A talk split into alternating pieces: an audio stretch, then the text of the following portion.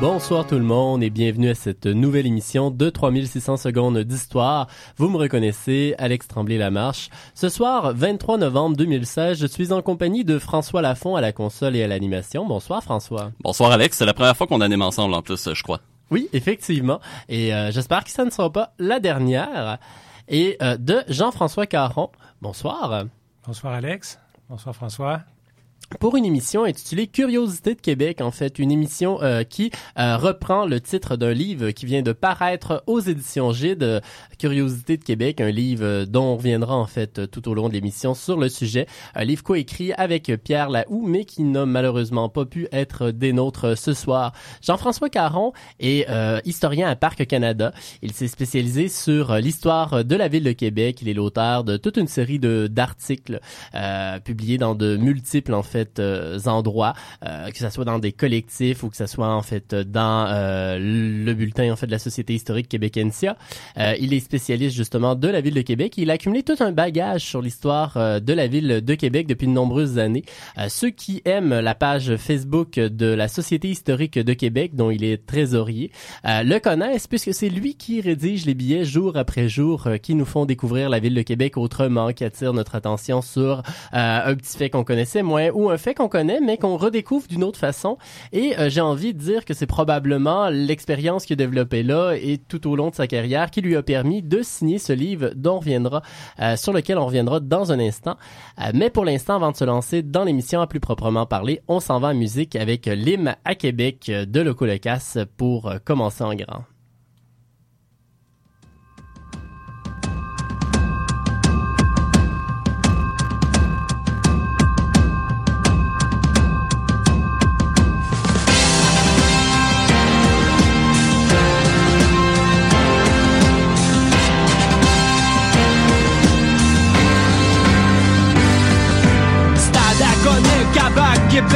Depuis Frontenac à siégé, bombardé. Détruit ton mortier, mortifié. Reconstruit, incendié Quatre mois par année dans les glaces prises et protégées Pour l'historien ou le topographe De pied en cap, Québec est toute sauf plate. Carnaval, festival, fête nationale. L'hiver comme les nuits sont malades mentales. La base c'est la haute ville, c'est la mort des automobiles. Pour mort dans cette ville, vont rester mobiles 30 escaliers déclinent ces deux réalités. Du Cap Blanc aux plaines jusqu'au fait de la ville. Au loin l'île Laurentide, l'île d'Orléans Panorama depuis l'Astral, le Saint-Laurent irrigue Sa vallée en aval comme une carotide Car Québec, c'est le cœur du pays du Québec fier de la francophonie Québec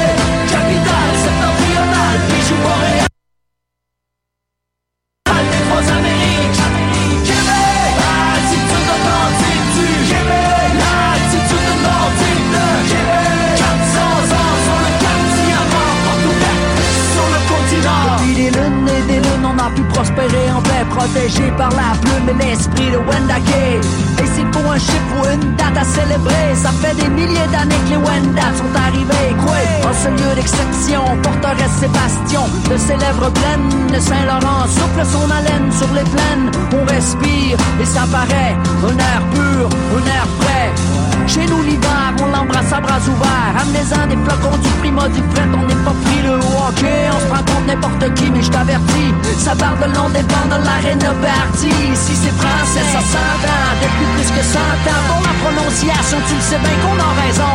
Comme Casso on placote avec nos poteaux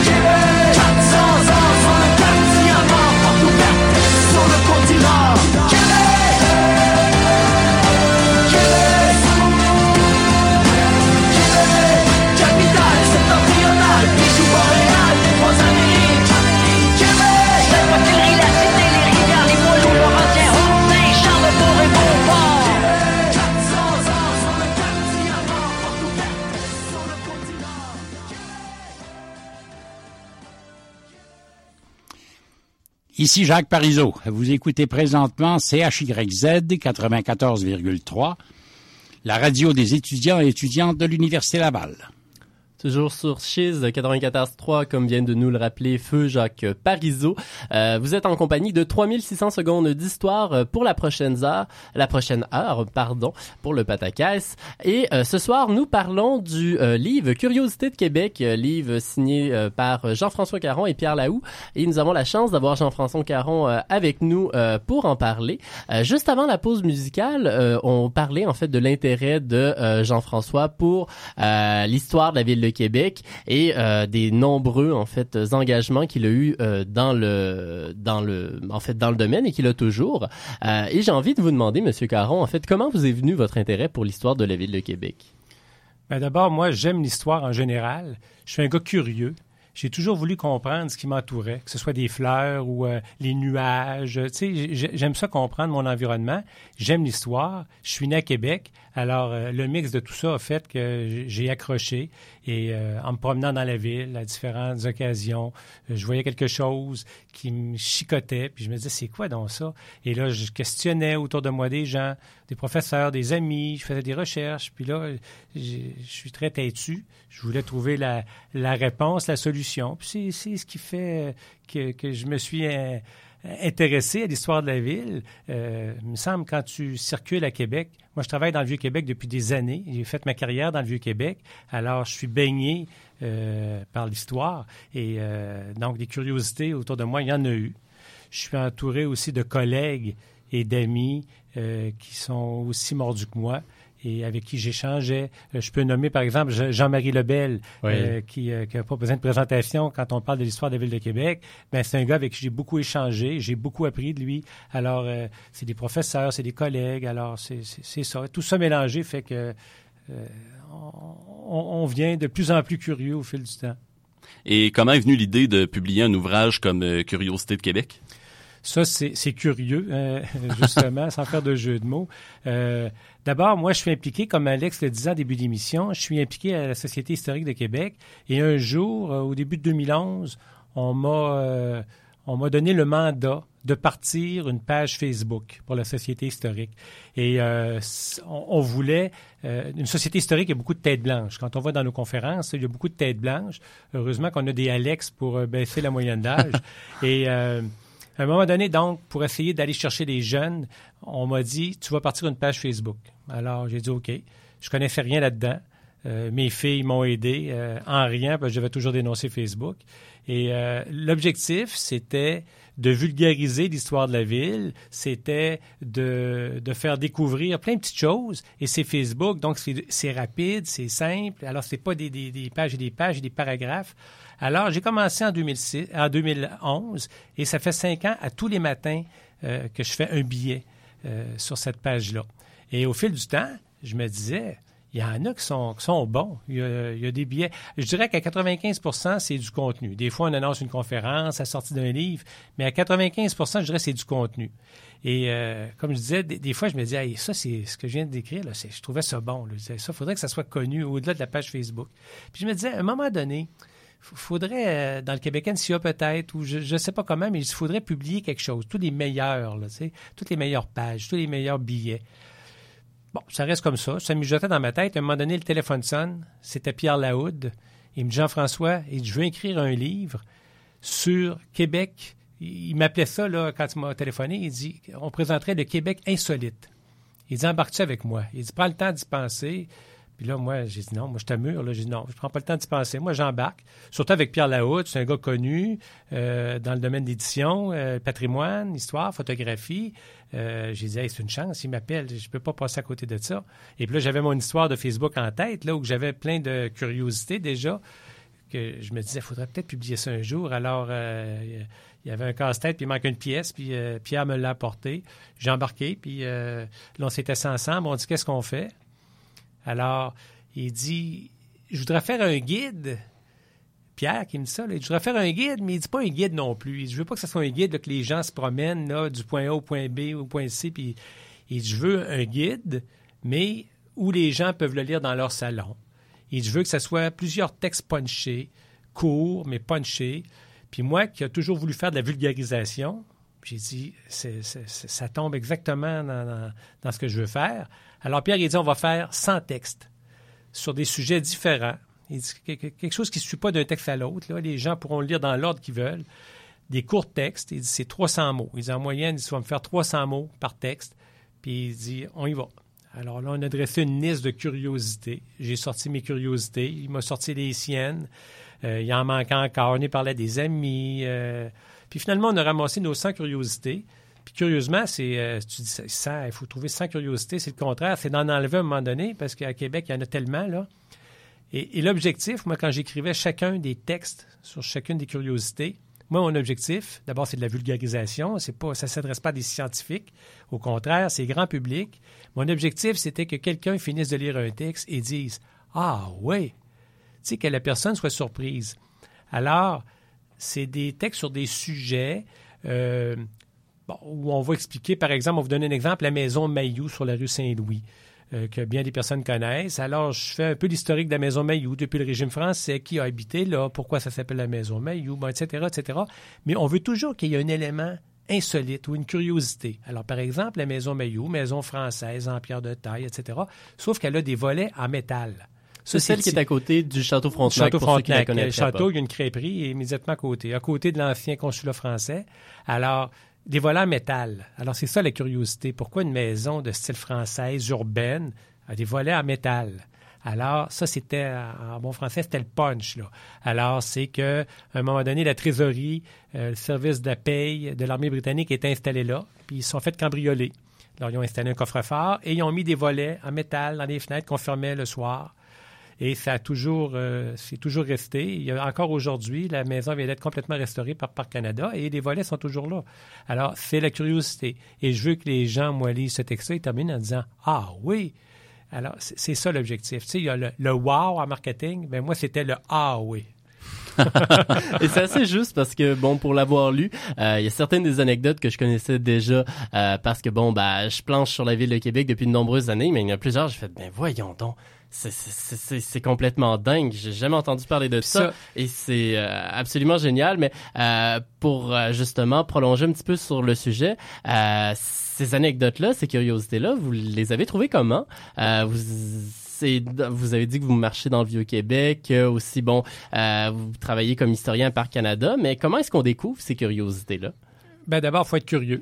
Oui. Il faut être curieux. Et euh, les gens passent dans le Vieux-Québec. Je vois des gens qui travaillent dans le Vieux-Québec, ça fait des années qu'ils passent au coin de la même rue, puis qui n'ont jamais remarqué qu'au coin de cette rue-là, il y a une chose bien précise, mais qu'à un moment donné, c'est pas que les gens manquent d'intérêt, c'est que ça devient tellement routinier, ça fait tellement partie de notre, pa- notre paysage quotidien qu'on s'y arrête même plus, on le voit plus.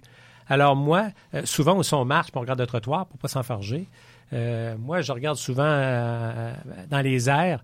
Euh, on n'a pas de recul. On marche sur la rue Saint-Jean, rue Saint-Louis, puis on n'a pas de recul. Et euh, on voit pas les corniches des maisons qui sont souvent magnifiques. Euh, souvent, il y, a, une annonce. par exemple, il y a une maison sur la rue Saint-Louis, au quatrième étage, c'est marqué B. Bon, moi, je vois ça, B. Léonard. Qu'est-ce que c'est ça, B. Léonard? Ça, on retrouve pas ça dans le livre, mais tu sais, il me dit B. Qu'est-ce que c'est ça? Alors là, je fais de la recherche. Je vais dans des vieux directorés pour savoir c'est qui, ça, B. Puis là, de fil en aiguille, bon, tu t'aperçois que c'était un décorateur qui, qui- qui a décoré des églises, des maisons privées. Il y avait des, des brevets d'invention pour une tapisserie très spéciale. Euh, finalement, il a participé à la fondation d'une compagnie d'assurance qui existe toujours. Je crois que c'est l'Industrielle Alliance, qui va changer de nom souvent. Mais alors, c'est simplement ça. Je suis curieux. Euh, je, me promène, je regarde partout, je prends des notes. Euh, puis encore aujourd'hui, ça fait des années que je, que je repente la rue Saint-Jean, rue Saint-Louis, toutes les petites rues de travers. Euh, J'ai toujours travaillé dans le Vieux-Québec. Mes enfants été à l'école dans le Vieux-Québec. Et je me suis toujours fait un devoir de regarder partout, me lever la tête. euh, puis encore aujourd'hui, il y a des affaires que je découvre. Je me dis, ah, mais mon Dieu, c'est quoi donc ça? Puis euh, alors, c'est- c'est- c'est c'est- c'est curieux. C'est tout simplement de la curiosité. Et euh, dans l'ouvrage, quelle place vous avez souhaité accorder à l'iconographie? Euh, L'iconographie, on dit qu'une image vaut mille mots. Euh, J'avais beau écrire des textes euh, euh, dans lesquels il y avait du contenu, là, euh, avec une image, ça devient beaucoup plus facile à comprendre.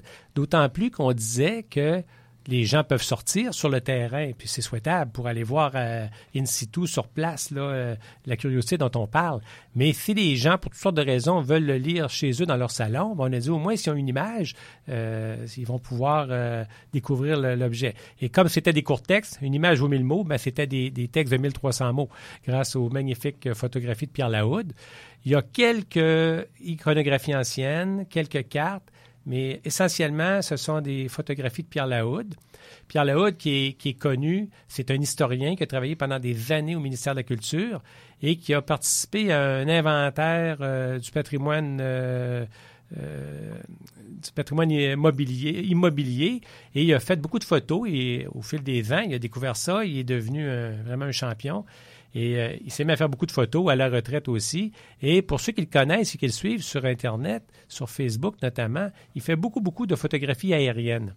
Et c'est intéressant, dans le livre, il y a beaucoup de photographies justement aériennes euh, qui nous permettent de voir euh, des, bâtiments, des, sites dans le Vieux-Québec, mais qu'on voit toujours du plancher des vaches. Mais là, on peut le voir sous une autre perspective. C'est magnifique. Là. Puis Pierre fait de la photo magnifique. Oui, ça permet de prendre le recul justement qu'on n'a pas, qu'on est marcheur dans le Vieux-Québec et qui fait qu'on peine parfois à avoir toutes ces particularités.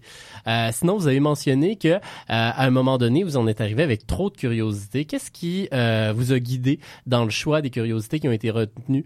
Euh, C'est est-ce qu'il y avait des critères en fait de, de, de représentation géographique? Est-ce qu'il y avait des, euh, des critères? Les, critères étaient seulement le, sur le plus gros A1 Qu'est-ce qui a guidé votre choix dans ben, c'est un peu ben, c'est moi là qui, qui qui, qui, posais mes propres critères. Puis le critère, c'était justement le plus gros A1. Ce que moi, je trouvais le plus... Euh, je me suis dit peut-être que je vais me tromper, mais moi, ce que je trouvais le plus étonnant, le plus curieux, puis je me disais, si moi, je trouve ça curieux, il va y avoir une couple de personnes qui vont trouver ça curieux aussi, puis qui vont trouver ça le fun. Je l'ai suggéré évidemment à Pierre, là. Euh, je travaillais pas en Vasselot, puis là, Pierre me disait, ah oui. Des fois, il m'a dit, non, ça, c'est moins... Euh, c'est moins c'est moins punché, c'est moins le fun, mais même chose, lui m'en donnait, puis il y avait vraiment de l'échange entre les deux. Euh, j'avais euh, ma famille, ma, conjointe, mes enfants, une de mes filles qui m'a suggéré beaucoup de sujets, puis qui était fière de le faire aussi, puis qui me disait Qu'est-ce que tu penses de ça? Puis des fois, je dis Non, ça, c'est pas terrible. Mais des fois, il me dit Ben oui, c'est pas une bonne idée. Puis même chose de son côté, Pierre, euh, sa conjointe, bon, tu sais, ça venait d'un peu partout. Des fois, des collègues de travail qui me disaient Ah, ton livre devrait parler de ça. Je disais Ah, ben oui, je n'avais pas pensé à ça. Alors, c'est un peu comme ça, là c'est vraiment mon intérêt personnel. Là. Puis je pense que j'ai visé assez juste. Avec les commentaires que je reçois depuis la publication du livre, là, je pense qu'on a visé assez, assez juste. Et euh, parmi le choix de curiosités justement que vous avez fait dans le livre, euh, quelles sont les curiosités intramuros qui suscitent le plus d'étonnant chez les gens qui vous présentent le livre? Ah, c'est très varié. On a reçu beaucoup, beaucoup, beaucoup de commentaires de toutes sortes de monde, de, de différents intérêts, de différents champs de compétences.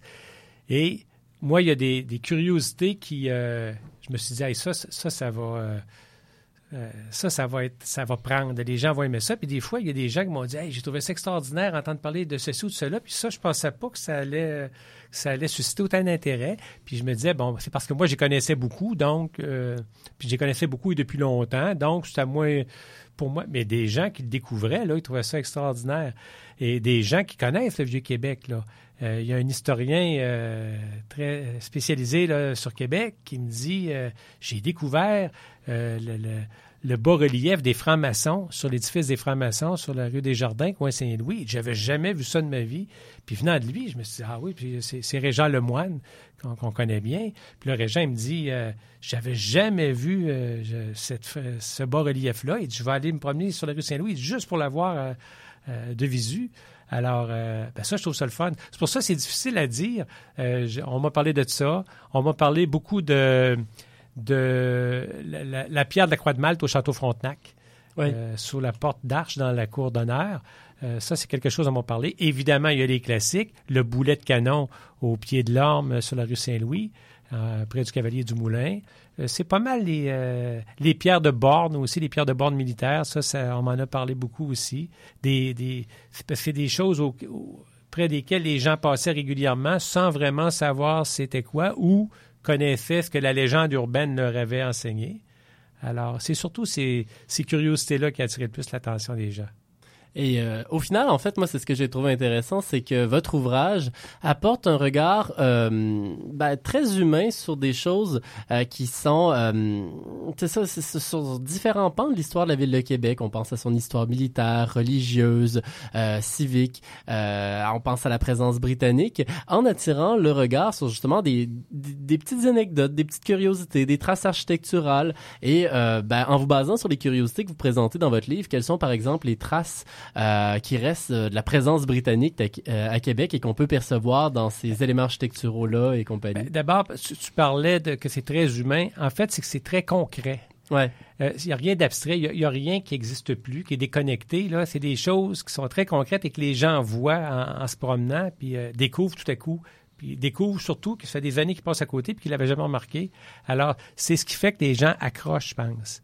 Et ta question, c'était, je m'excuse. Sur les traces de la présence britannique à Québec, euh, quelles sont les curiosités en fait Ben, la- de ça, présence- par exemple? On la présence britannique, là, euh, bon, on peut parler par exemple de la cathédrale anglicane. Mhm. Euh, bon, c'est c'est un- une église bon, que tout le monde connaît, tout le monde l'a vu, sauf que c'est la première cathédrale anglicane qui a été construite en dehors de l'Angleterre. Ça, c'est extraordinaire. C'est ici à Québec, en 1800 que c'était construit, c'est ouvert en 1804. C'est extraordinaire.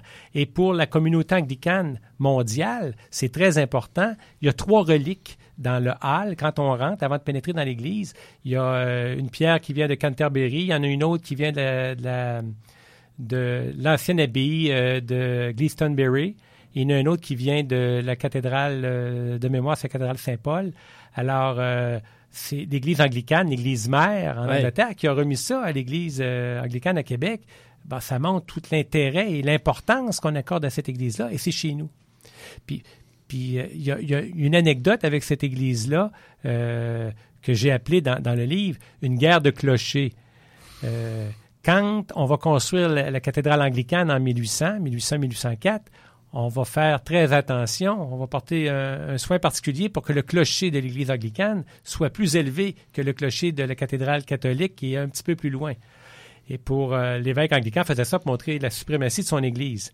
Mais en 1923, quand l'église, euh, la cathédrale euh, catholique va brûler euh, à la place d'Hôtel de Ville, on va reconstruire l'église, mais on va. moi, je me suis dit, il me semble, je construirais le clocher plus haut. Puis j'ai dit, comment vérifier ça? J'ai vérifié avec des gens de la- au service de la Ville de Québec. Et des gens géomatiques euh, m'ont fait des calculs, sont prêts au jeu pour découvrir qu'effectivement, le clocher, depuis 1923, est plus élevé d'une quinzaine de pieds, environ euh, 5 mètres, plus élevé euh, que la cathédrale anglicane. Et euh, quand on est à l'ancien bureau de poste, euh, euh, sur la rue de, de Buade, passage du Chien d'Or, on le voit très bien, les deux clochers, clocher catholique euh, un petit peu plus haut. Puis je dirais, tout est dans la croix.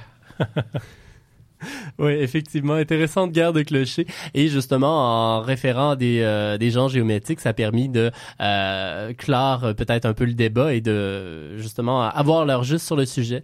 Euh, pour l'instant, on s'en va en musique avec une chanson de Joe Dassin, ici interprétée par Pierre Lapointe, Dans les yeux d'Émilie, euh, qui narre une espèce d'histoire d'amour dans le vieux Québec.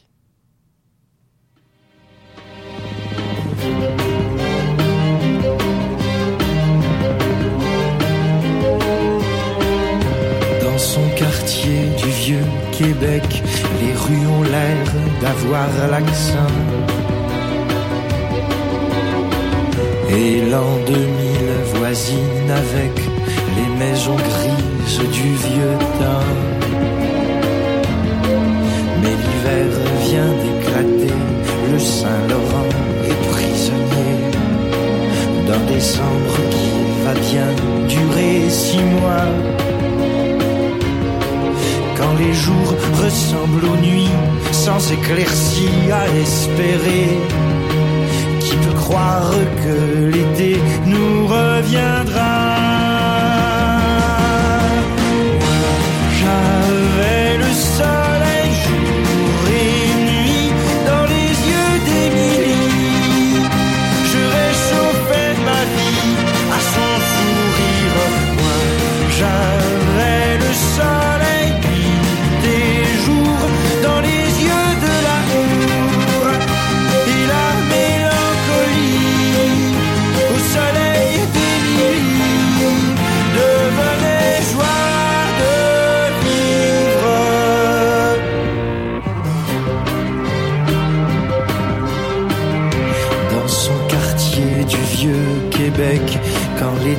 Redeviennent verts.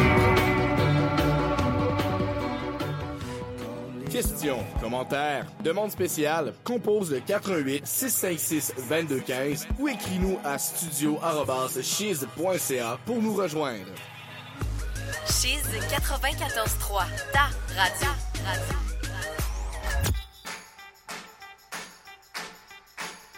Le Monde Bouge, c'est votre magazine d'actualité internationale. Chaque semaine, notre équipe de chroniqueurs fait le point sur les événements marquants. Au menu, des témoignages de nos correspondants sur le terrain, des analyses de l'actualité avec des experts et un regard décalé de l'actualité internationale. Ne manquez pas Le Monde Bouge tous les jeudis 11h sur les ondes de Chiz 94.3. Le Cercle fête ses 9 ans. Le samedi 26 novembre, dès 17h, rue Saint-Joseph. Pour l'occasion, une quinzaine d'artistes occuperont l'emblématique lieu culturel de Saint-Roch. Timber Timber, Samito, Bernardino Femieli, le chorégraphe Benoît Lachambre, des DJ sets et bien d'autres. Des expériences gastronomiques agrémenteront la soirée. 10 sur lepointdevente.com. Pour information, le-cercle.ca. Vous écoutez Chiz 94.3. Camelot journalistique. Tintamarre publicitaire. Tanné de l'infodivertissement? Tu as l'impression que quelque chose t'échappe? Chaque semaine, la lumière sera faite sur les nouvelles laissées en marge de l'actualité. De l'info de qualité, puis ça presse. Les immédiats, samedi 11h, chez 94.3. Ton remède à la gangrène médiatique.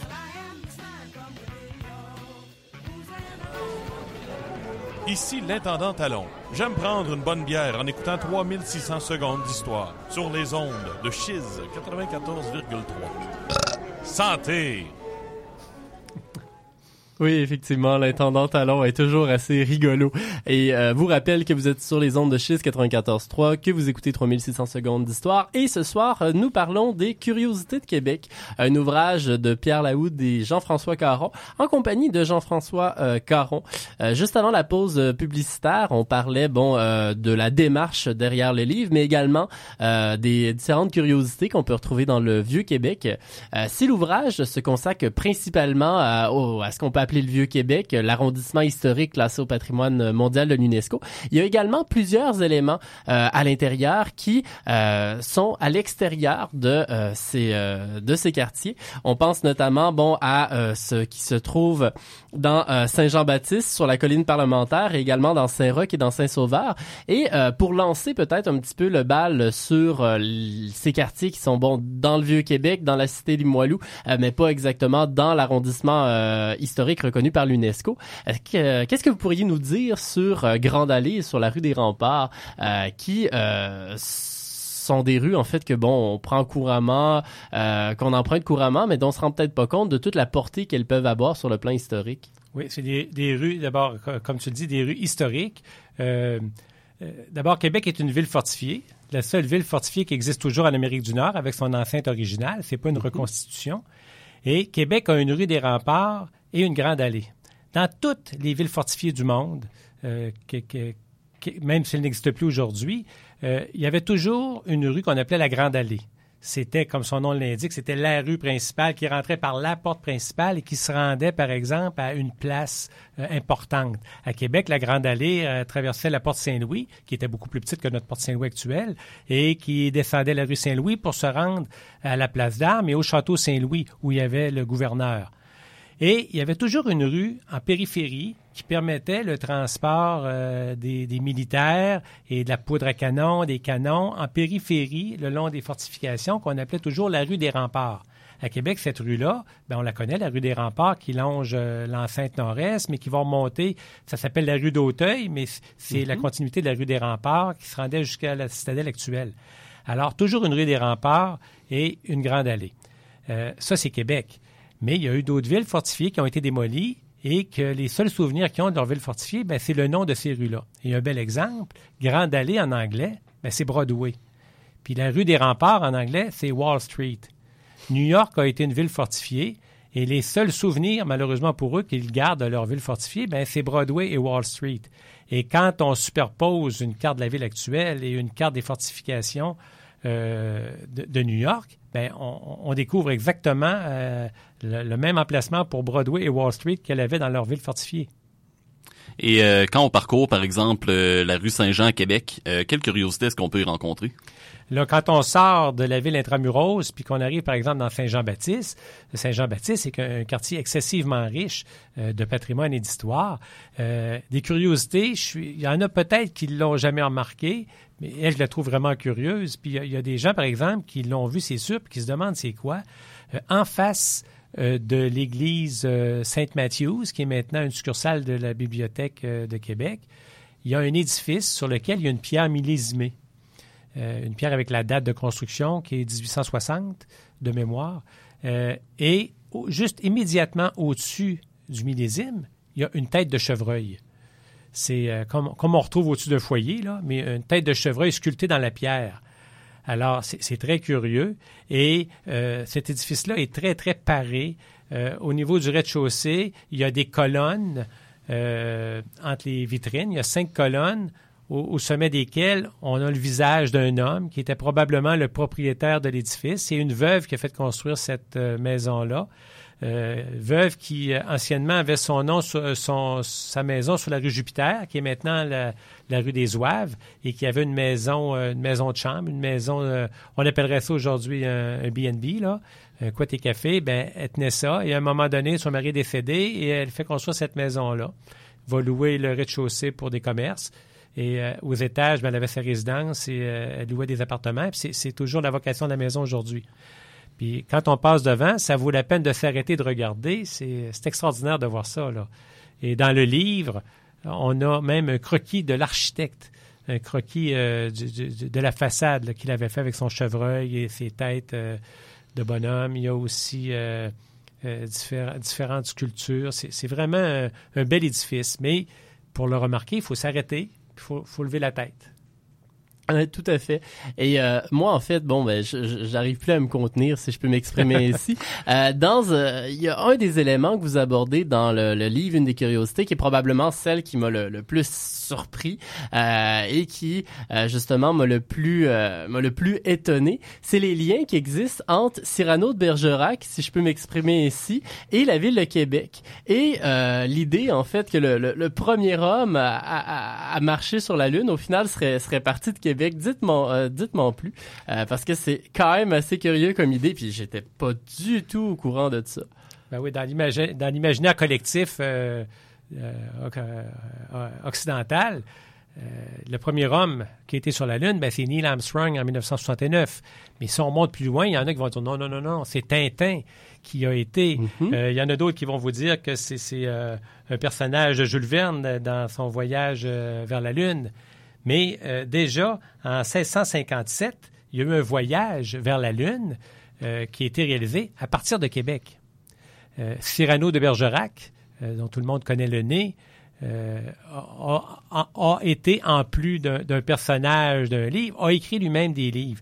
Et il a écrit un livre, et là, je dois me référer avec un titre comme, je dois me référer au livre, un livre qui s'appelle Histoire cosmique des États et empires de la Lune et Histoire cosmique des empires et euh, États du Soleil. Et dans un de ces livres-là, Cyrano de Bergerac raconte l'histoire d'un homme qui veut aller sur la Lune. Et pour y arriver, il, se couvre de petites fioles euh, remplies de rosée. Et euh, donc, son, son- son habit est couvert de petites fioles de rosée. Et il se dit au matin, la rosée s'évapore toujours. Donc, je vais m'envoler avec la rosée. Je vais aller vers, vers la Lune.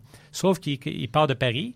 Et là, il y a des problèmes techniques, puis il doit casser des fioles pour redescendre le plus vite possible. Et il, a- il atterrit dans une ville qu'il ne connaît pas. Et en, en se promenant, et en discutant avec les gens, on lui apprend qu'il est à Québec, qui est une colonie Ah ouais. française. Alors, euh, bon, il est à Québec et, euh, et là, il découvre la ville de Québec. C'est extraordinaire, là. C'est un, c'est un livre qui a été écrit en 1657. Euh, Hey, ça fait pas longtemps que la ville a été fondée. Là. et, et puis, et, puis euh, et, et là, il va euh, réparer son problème technique. Il va re- re- revêtir à nouveau ses fioles de rosée. Et là, va réussir son voyage et va réussir à se rendre à la Lune. Donc, comme je le disais, dans l'imaginaire collectif euh, occidental, le premier homme à aller sur la Lune n'est n'est pas parti de Houston, il n'est pas parti de Cap Canaveral, il est parti de Québec. Et ça, je trouve ça dingue. fantastique. Wow, assez impressionnant quand même. Euh, votre ouvrage attire aussi l'attention sur euh, quelques détails architecturaux et urbanistes euh, donc du, du quartier Saint-Jean-Baptiste, si on vient un peu plus de ce côté-là. Qu'est-ce que le livre va nous apprendre, par exemple, sur les gardes-corps du secteur?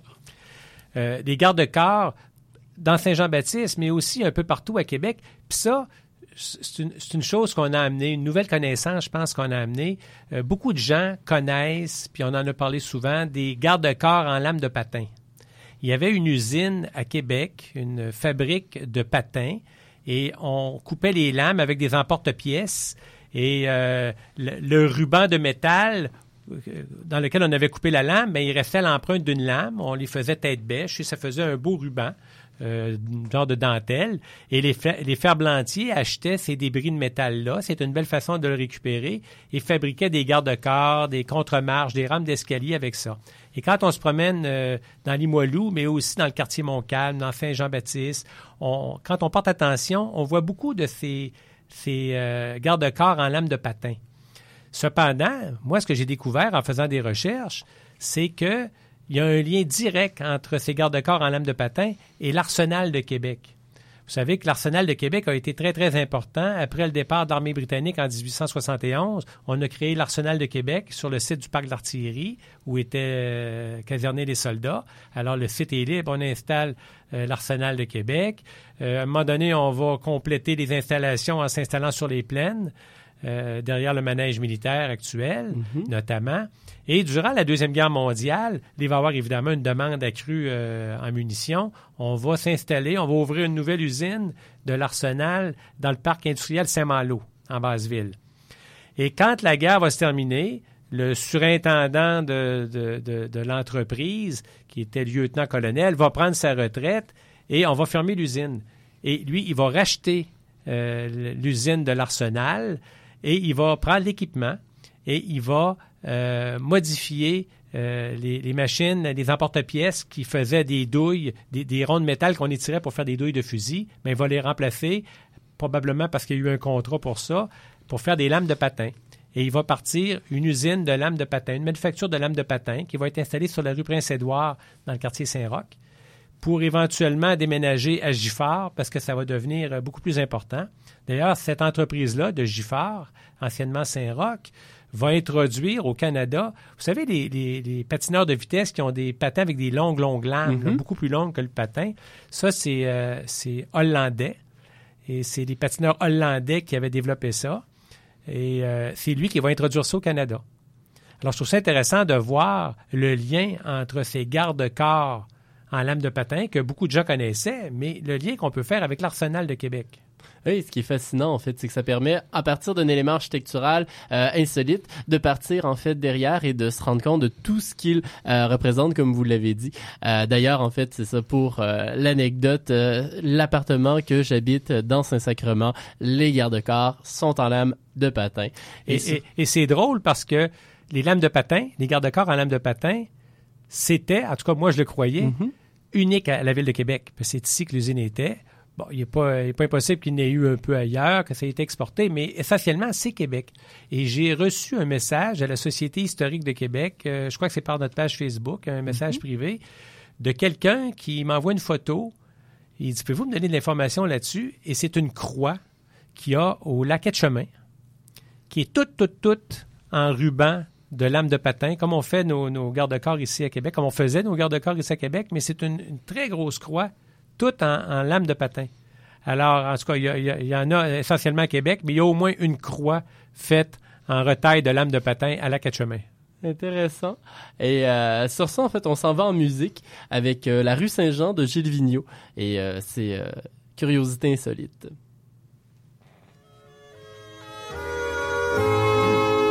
En descendant la rue Saint-Jean, j'ai rencontré mon père qui s'en allait sur son chemin de terre et moi sur ton ciment et moi sur mon ciment.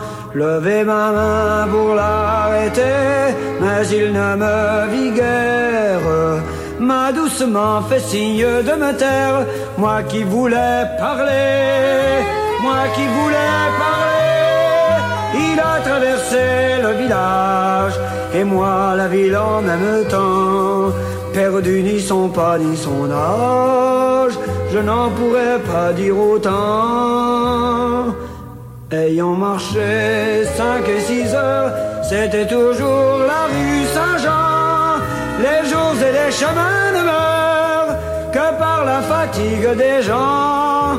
Les jours et les chemins ne meurent que par la fatigue des gens.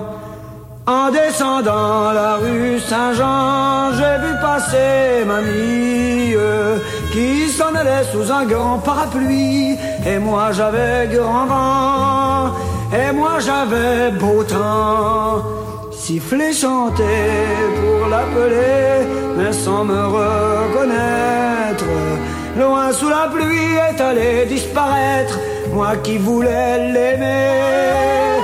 J'avais le soleil de mai, elle a traversé son village, et moi ma ville en même temps. Chacun son pas, chacun son Bonjour, ici Gilles Duceppe. Vous êtes à l'écoute de Chiz FM 94.3. Toujours euh, sur les ondes de Chiz euh, et vous écoutez 3600 secondes d'histoire. Ce soir, nous sommes en compagnie de Jean-François Caron pour parler du livre qu'il vient de publier chez Gide avec Pierre Laoud, Curiosité euh, de Québec. Juste avant la pause, on vous parlait bon de euh, des curiosités qu'on peut retrouver en Haute-Ville, dans Saint-Jean-Baptiste, Montcalm et la colline parlementaire. Et maintenant, en fait, euh, on descend en Basse-Ville, dans Saint-Roch et dans Saint-Sauveur, pour parler des quelques curiosités qu'on peut y trouver. En fait, il y en a de bon nombre. Euh, et euh, bah, une des curiosités qui m'a probablement le plus étonné et que je ne connaissais pas du tout, euh, c'est justement une des traces de la pratique religieuse de ce quartier justement qu'on connaît par les romans de Roger Lemelin, par bon le- les films de Gilles Carle sur la famille Plouffe. Euh, dans ces films-là, puis bon dans ces livres-là, on voit justement une maman Plouffe euh, très euh, très religieuse, très dévote. Et euh, bon, on sait qu'il y a plusieurs églises dans le quartier, mais il y a également d'autres traces de justement cette pratique religieuse-là qui sont plus discrètes et que j'avais jamais euh, j'a- j'avais jamais observé que vous, avez noté dans votre livre. Quelles sont-elles? Euh, c'est ce que j'ai appelé les, euh, mystérieuses madones. Encore une fois, euh, c'est une question d'attention. faut les voir, faut se lever la tête. Euh, il s'agit, euh, puis il n'y en, a pas, euh, il en a pas une centaine, il y en a sept ou huit, là. C'est euh, des triangles euh, arrondis, aux côtés arrondis, au au centre duquel il y a le buste d'une Sainte Vierge et qui était, qui qui est installé sur des façades de maisons euh, dans le quartier Saint-Roch, euh, essentiellement sur la rue euh, Arago, mais il y en a également sur la rue Nelson. Dans, dans le livre, on donne la liste avec les adresses, les gens veulent aller les voir. Et, et c'est appliqué sur le mur, une Sainte Vierge. Bon, t'en vois une, tu dis, bon, c'est quelqu'un qui, qui avait une dévotion pour la Sainte Vierge, mais là, tu te rends compte que dix maisons plus loin, il y en a une autre, puis euh, dix maisons plus loin, il y en a une autre. Là, tu dis, bon, c'est quoi l'affaire? Et pour, euh, pour s'apercevoir qu'à Québec, euh, Québec a participé en 1954 à l'année mariale. Euh, le pape Pie XII avait déclaré l'année 54 comme étant l'année mariale, donc une année consacrée à Marie. Et il y avait eu toutes sortes d'activités religieuses euh, d'organiser. euh, partout dans le monde, mais notamment à Québec, un congrès religieux. Il y avait eu une procession un dimanche qui partait de toutes les églises de Québec et qui convergeait vers le Colisée de Québec, d'où où il y avait eu un- une messe et un grand rassemblement. Et on avait demandé, l'archevêché avait demandé aux citoyens de décorer leur maison.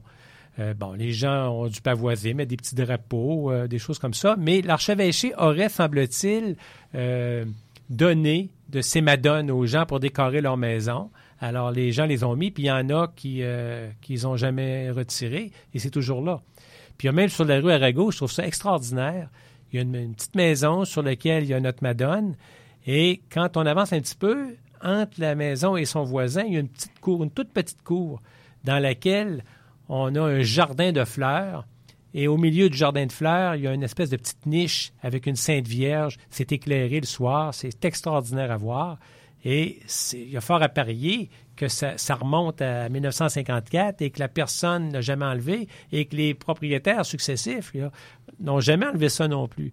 Puis euh, c'est pas une question de croyance. À un certain moment, là, ça devient une question de conservation d'une de- Ouais, de- du patrimoine, d'une hein. tradition, du patrimoine. Euh, je trouve ça fantastique. C'est toujours là. Saint-Roch et Saint-Sauveur sont aujourd'hui reconnus comme des quartiers euh, qui sont principalement des, des, des, des, des quartiers ouvriers puis euh, développés plus tardivement. Euh, mais malgré tout, il reste quand même euh, quelques traces d'occupation un peu plus précoces. Quelles sont ces traces? Euh, ben, on parlait d'ouvriers. Euh, Saint-Roch, au début, on le sait, c'était un, quartier où on retrouvait beaucoup de constructeurs de, bateaux, des, gens de construction navale. Cependant, euh, en bas de la falaise, au pied de la falaise, il y avait beaucoup d'eau. Euh, je pense à la limite Saint-Roch, Saint-Sauveur, euh, il y avait beaucoup d'eau à cause de la falaise, l'eau qui ruisselait, il y a des, veines naturelles d'eau, il y a aussi une fontaine, une source naturelle au pied de la falaise, de sorte qu'il y avait beaucoup d'eau. Et euh, à un moment donné, il y a un, tanneur qui s'est installé à cet endroit-là parce que pour tanner le cuir, ça prend beaucoup, beaucoup d'eau.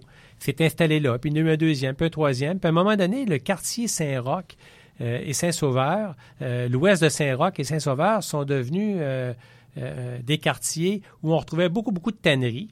Et de fil en aiguille, qui dit tannerie dit cuir. Donc, à un moment donné, ça va être des manufactures de chaussures qui vont s'installer là. Et euh, il va y avoir beaucoup, beaucoup, beaucoup de manufactures de chaussures. Et encore à Québec, actuellement, on se promène et on peut voir d'abord euh, des traces euh, sur les façades où on a encore des, des annonces, des, des, panneaux publicitaires, des noms d'entreprises qui étaient peints sur le mur et qu'on peut voir, la manufacture de, de talons, des choses comme ça. Il y en a encore quelques-unes, on en, on en parle dans le livre, on donne même une liste d'adresses pour aller les voir. Et euh, on retrouve encore quelques euh, châteaux d'eau. Toutes ces usines-là avaient toujours un château d'eau, euh, entre autres en cas d'incendie, pour être capable d'avoir de l'eau pour éteindre le feu le plus rapidement possible. Il en reste deux. Il y en a une qu'on connaît bien à la fabrique, au coin du boulevard Mhm. Charret et de la rue de la Couronne. Euh, mais il y en avait à différents endroits. Et il y a une photographie ancienne, d'ailleurs, dans le livre, où on voit là, moi je parle des châteaux, euh, on connaît le château Frontenac, le château Saint-Louis, mais moi je parle des châteaux de Saint-Roch, les châteaux de la Basse-Ville, c'est des châteaux d'eau. Il y en a beaucoup. Il y a une photographie ancienne, là, puis on, euh, sur la photo, on peut en voir une douzaine. C'est fantastique. Alors, ça, c'est une belle trace de, de l'ancienne industrie du cuir qui était très présente dans le quartier Saint-Roch, Saint-Sauveur.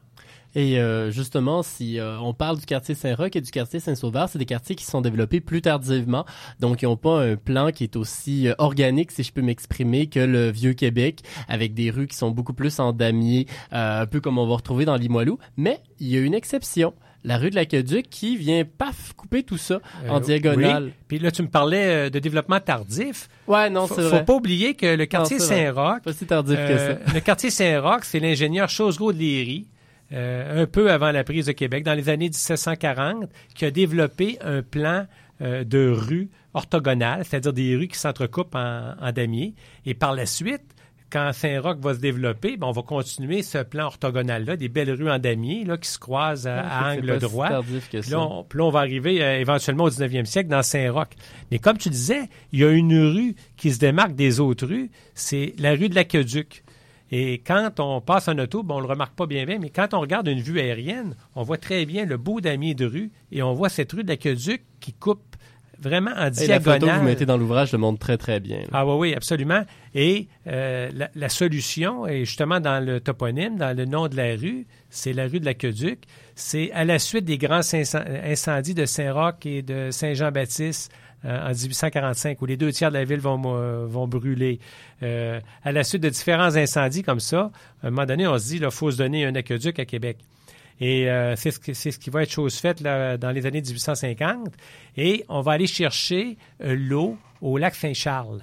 En fait, c'est pas directement le, c'est l'eau du lac Saint-Charles, mais c'est pas directement la source n'est pas directement prise là, elle est un petit peu plus basse sur la rivière. On va construire un barrage et on va construire un- une usine de captation de cette eau et ça va devenir la municipalité à l'époque de Château d'eau, qui éventuellement va être euh, euh, fusionnée à Loretteville. Mais si vous faites une ligne droite, si vous allez sur Google Maps, ça vaut la peine de le faire. Partez du point du château d'eau en question, là, un petit peu plus bas que le lac sur la rivière, vous voyez le barrage. Vous faites une ligne entre, entre ce point et l'intersection chemin Sainte-Foy et euh, Côte-Salaberry. Vous avez une belle ligne droite. C'est le tracé euh, de l'aqueduc qui se trouve sous le sol. En fait, il y a trois tuyaux parce qu'on va le grossir d'un an en an. On va toujours en rajouter un. Et euh, la rue de l'aqueduc passe exactement euh, sur l'aqueduc, d'où le nom de rue de l'aqueduc. Et euh, pour tous les curieux parmi nous et nos auditeurs, euh, est-ce que dans les prochaines années, il y a d'autres curiosités à venir euh, dans d'éventuels projets? Absolument. Si, vous regardez sur le, dos, le tranchant du livre, il y a un petit 1. Curiosité de Québec, en réalité, c'est chez les éditions Gide, c'est une collection qu'on a démarrée qui s'appelle Curiosité. Vous avez le premier qui est Curiosité de Québec, mais il y en aura d'autres. Là, on a déjà commencé à travailler sur le deuxième qui, euh, qui va toucher cette fois-ci encore la ville de Québec, mais je dirais la périphérie. On n'a pas touché à Limoilou. Et on n'a pas touché à toutes les municipalités des autres arrondissements, là, euh, des anciens euh, Charlebourg, Beauport, Charlebourg. Loretteville. euh, on, on embarque même Sainte-Foy. Ancienne-Lorette, Saint-Augustin, Sainte-Foy-Cap-Rouge, Chillery. Alors, toute la périphérie, euh, on va faire en- encore une fois nos curiosités, une centaine de curiosités, mais qu'on va retrouver à ces endroits-là. Puis, dans le futur, il y aura d'autres curiosités dans cette collection qui seront des régions du Québec, euh, auxquelles peut-être que je participerai pas à ce moment-là, mais qui vont, euh, qui vont être publiées éventuellement, c'est-à-dire euh, un pour l'Estrie, un pour euh, Charlevoix, la Gaspésie, éventuellement Montréal. Alors, c'est vraiment une collection qu'on vient de lancer, là. Et euh, ben, on lui souhaite euh, une longue vie et euh, on va surveiller avec attention justement les prochaines curiosités euh, de Québec aussi, mais des autres régions du Québec. C'est malheureusement tout le temps dont nous avions, euh, dont nous disposions ce soir. Merci beaucoup Jean-François Caron. ça m'a fait plaisir. Et on vous invite à vous euh, procurer le livre s'il a piqué votre curiosité euh, dans euh, toute bonne librairie. On parle de Curiosité de Québec de Jean-François Caron et Pierre Laoud. C'est publié aux éditions Gide. Et sur ce, on se laisse en musique avec une chanson de Sylvain Lelièvre, Basseville, pour clore cette émission. À la semaine prochaine tout le monde.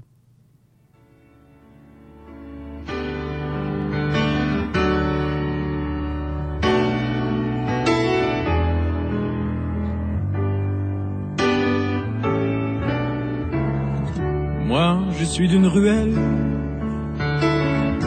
comme on est d'un village, entre les hangars de tôle et les sacs à poubelle,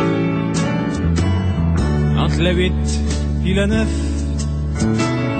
entre la 2 puis la 3, entre l'école et l'église, ma petite enfance est là. Quand on est de la basse ville, on n'est pas de la haute ville. Il y en a qui s'en souviennent, d'autres qui s'en souviennent pas.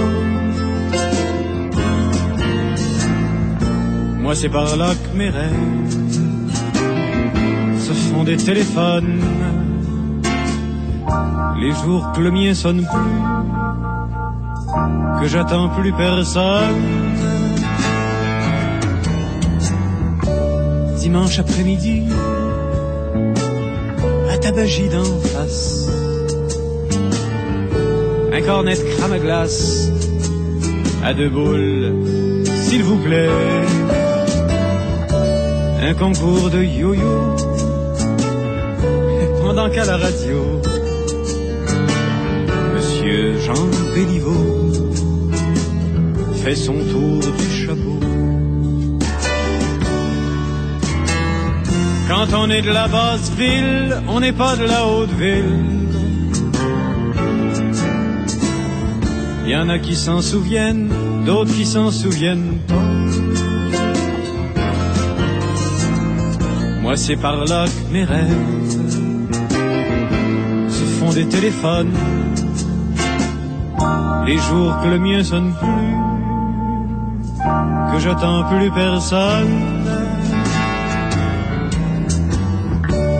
C'est le mois de Marie, c'est le mois le plus beau, qui pousse des pissenlits dans les craques du trottoir. Avec ma première blonde, on joue plus tard le soir. On fait le tour du bloc, en bicycle,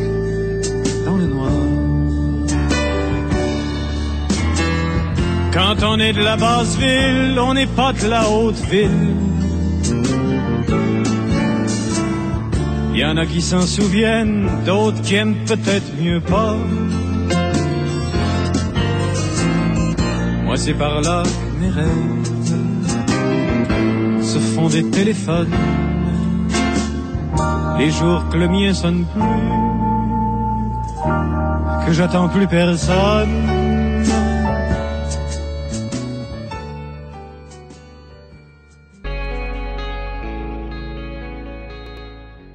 Chérie, j'arrive, c'est le show culturel du retour à la maison le plus hot en ville. Avec une brochette de chroniqueurs originaux et pertinents qui vous parlent de musique, de théâtre, de danse, d'histoire, de littérature, avec moi-même, Émilie Rio à la barre de l'émission, pas question de s'ennuyer une seule seconde. Le mercredi, Chérie débarque sur la scène de la Ninkasi du Faubourg au 811 rue Saint-Jean avec des concours et des prestations acoustiques pour 90 minutes d'extase devant public. Entre 16h et 17h30, c'est sur Chiz 94.3 que ça se passe.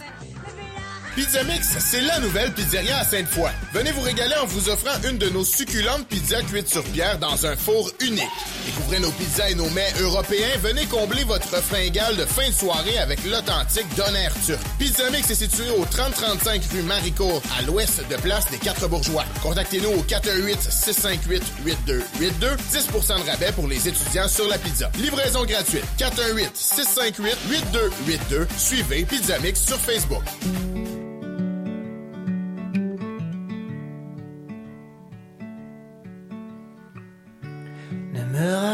Raconte pas tes tourments. Tes tourments ne m'intéressent pas. Les diamants sont tachés de sang. Mais je ne remarque que leur éclat.